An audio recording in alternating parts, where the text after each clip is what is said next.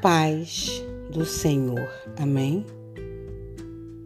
Hoje não é um dia qualquer.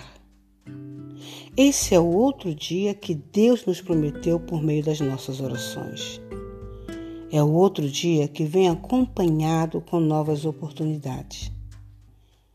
É o outro dia que ele planejou para nós. Quando Ezequiel foi levado em espírito ao vale de ossos secos, diante de tantas mortes, Deus o fez enxergar que nele havia vida e que para Israel ainda havia esperança. Guarde o seu coração de tudo aquilo que te distancia da fé, que te fortalece e encoraja todos os dias.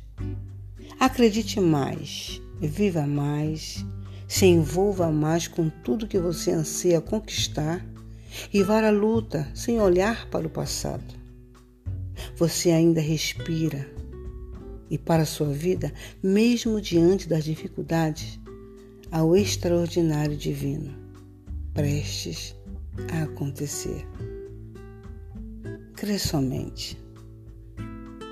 Cecília Sfalzin e aonde você puser hoje as plantas dos teus pés, seja você uma bênção e fiquemos todos na paz do Senhor.